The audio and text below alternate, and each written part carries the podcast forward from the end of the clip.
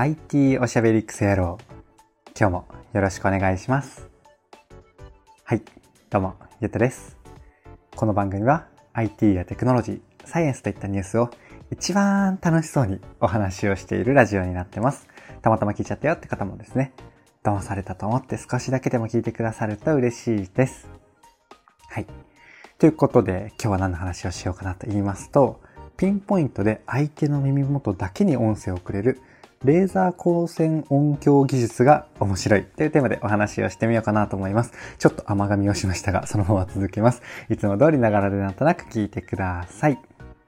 はい。ということで、早速本題に入っていくわけなんですが、その前にちょっと感想というか、まあ、それ踏まえて、こんな感じで聞いてほしいなっていうところを最初にね、お伝えをさせてください。で、何かっていうと、まあ、この技術、いやー、こんな方向性で役立つ可能性があるのかっていうね、なんだろうな、ちょっと技術だけ聞いても面白くなかったり、想像できなかったりするじゃないですか。で、この、この、なんだ、レーザー光線音響技術、ちょっと名前よくわかんないと思うんですけど、あの、そういう方面で、あの、改めて面白いと思った研究なのでご紹介をしてるんですよね。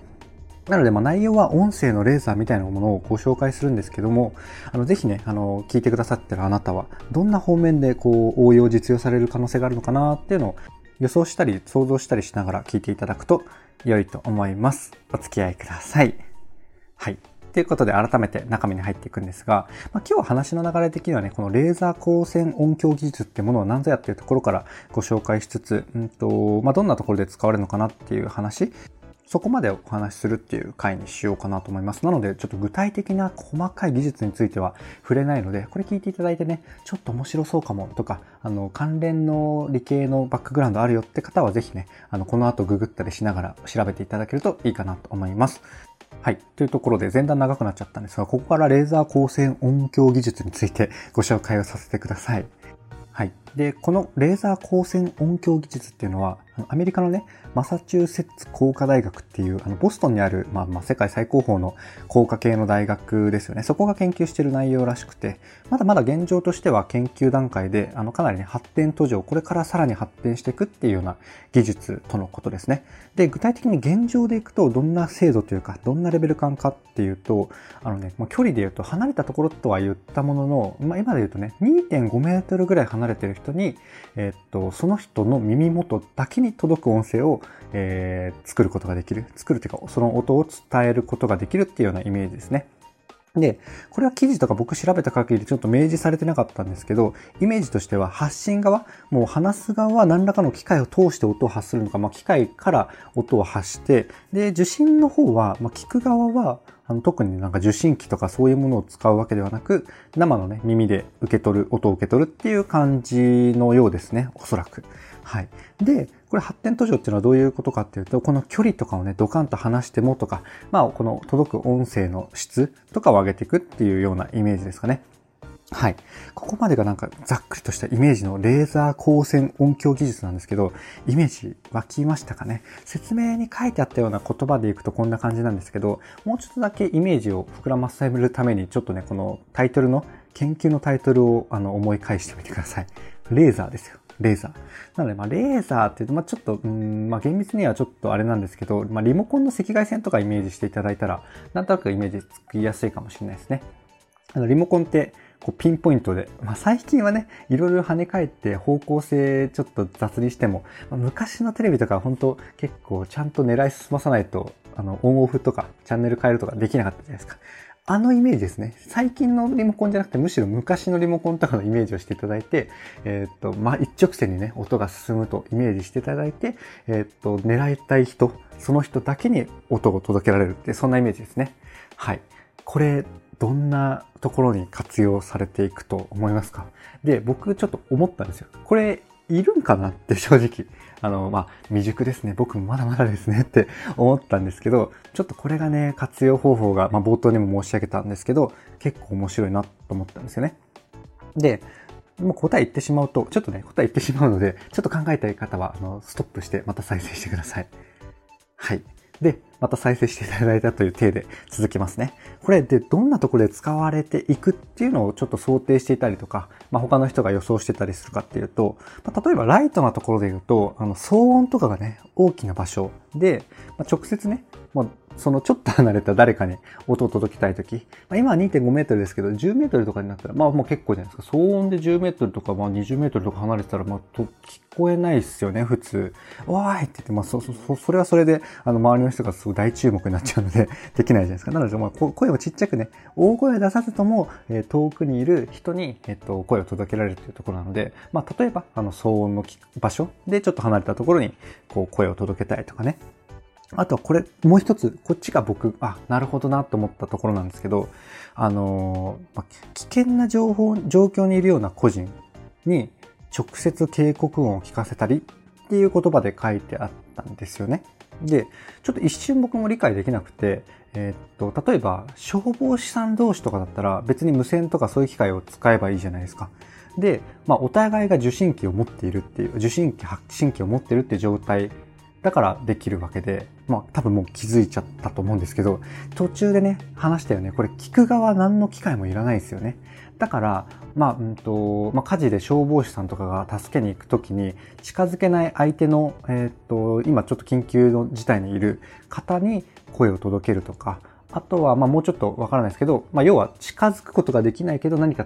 緊急のあの、助けるとか、まあ、助けるじゃないかもしれないですけど、えっ、と、そういう感じで、まあ、相手側はその準備、無線的にこう、遠隔でやり取りする準備ができてない状態で、えー、遠目でもね、声を届けることができるっていうのが、すごい役立つシーンが多分結構緊急性の高いところであるんだろうなって、ちょっと、まあ、具体的すぎなくて申し訳ないんですけど、多分そんな感じがしないですかねっていう方面で僕はめちゃめちゃこの技術にワクワクしたんですよね。ちょっとでもこの技術の社会的意義みたいなところに共感してくださったら嬉しいなと思って話してみました。はい。で、まあ、あとはね、ここから僕がちょっとあの、この技術について、もっとね、ゆるい方で妄想を繰り広げて、最後終わろうかなと思います。このままお付き合いください。はい。で、まあ、要はこの技術って離れたところに、えー、聞く方は何の準備もせずに、えー、音を届けられるっていうものじゃないですか。で、ちょっと僕これ超くだらないんですけど、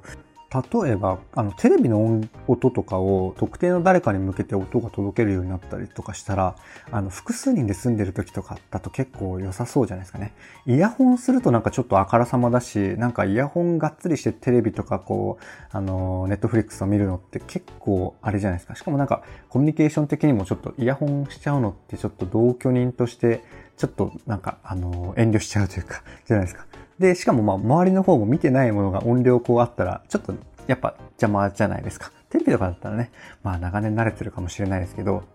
まあでもやっぱ、うん、見てないテレビの音が聞こえるっていうのは、まあ僕、まあま気になるんですよね。うん。なので、えー、っと、まあ、多分ね、この技術がそんな用途で使われることはないかなと思いつつも、まあ、イヤホンも苦手な僕としてはね、こうやってテレビの音を、なんか僕だけに届くようにとか、まあ、奥さんだけに届くようにしてくれたら、なかなかいいんじゃないかなと思ったんですよね。まあ、くだらなくてすいません。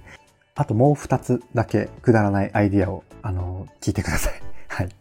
で、二個目何かっていうと、まあ、これね、もうこれも学生じゃないとあんま意味ないっていうか、あれなんですけど、まあ、会議とかでもいいか、思ったのが、ピンポイントで授業態度の注意をするとか、そんな感じでも使えるかなっていうのをね、ちょっと想像したんですよ。要はこれ、まあ、他の AI とかの技術とあの組み合わせなんですけど、例えばあのカメラ付きの動画を撮る AI で授業の風景撮るとするにしか別に誰が監視してるわけでもなく AI が勝手に監視して、で、寝ている姿とかなんかこう変な動きをしてる人を検知して、そこに向かってね、ピンポイントでレーザーで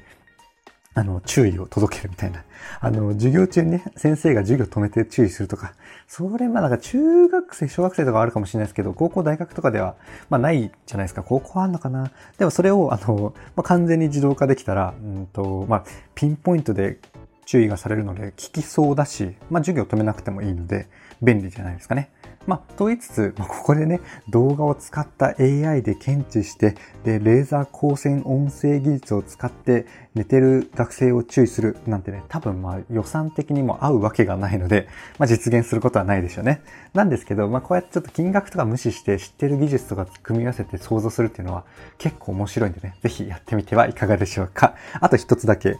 適当なアイデアをご紹介して終わりにします。で、最後何かっていうと、これね、街中にピンポイントの地点に行かないと聞けない音声とか、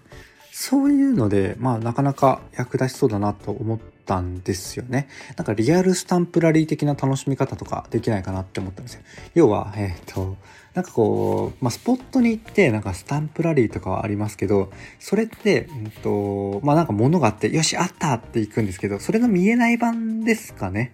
うん。なので、本当に近くに行った時だけ、音が聞こえてくる。しかもそれが、ピンポイントみたいなバージョンですね。ピンポイントじゃなくて、近づいたら音が大きくなって、で、遠ざかったら音がちっちゃくなるっていう音声 AR はそういえばあって、そういうね、スタンプラリーも出てるなと思ったんですけど、これがよりなんかこの音声、んレーザー音声、レーザー光線音声技術？ちょっと後半になって疲れてきて、まあうまく言えなくなってきたんですけど、その技術と組み合わせたよりピンポイントで、なんかもうちょっと面白くできるんじゃないかなとかも思ったっていうところですね。はい。ちょっとね、音声 AR っていう、音声 AR えっ、と、スタンプラリーとか、音声 AR 観光スポットとかで検索していただくと、ちょっとね、事例とか出てくると思うんで、あの、興味持った方はぜひ調べてみてください。僕の過去配信でもありますね。はい。そんなところで、今回は離れたところにいてもピンポイントで音声を届けられるレーザー光線音声技術についてご紹介をしてみました。いかがでしたでしょうか？こんな感じでね、僕の配信では Web とかアプリとかテクノロジー的なテーマを題材にしつつですね、どちらかというとセットでお話しする僕の感想だったりとか、いやあの余計な周辺の知識だったりとか、そこから考えた妄想の話、はい、今日で言うと適当なアイデアみたいなそっちがメインの番組となっております。ちょっとでもね、良かったかなとか、役に立つかもなーと思ってくださった方、いらっしゃいましたら、いいねとかフォローとかコメントやれとね、いただけると嬉しいです。はい。ということで、今回の配信は以上とさせていただきます。最後までお聴きいただき、ありがとうございました。Apple Podcast のレビューもいつでもお待ちしてますっていうのと、過去配信ね、テーマごとにまとめ聞きしやすくなってるプレイリストとかもあるので、ぜひ説明欄の方 URL チェックしてみてください。はい。ということで、今日も最後までお聴きいただき、本当にありがとうございます。ではではまた。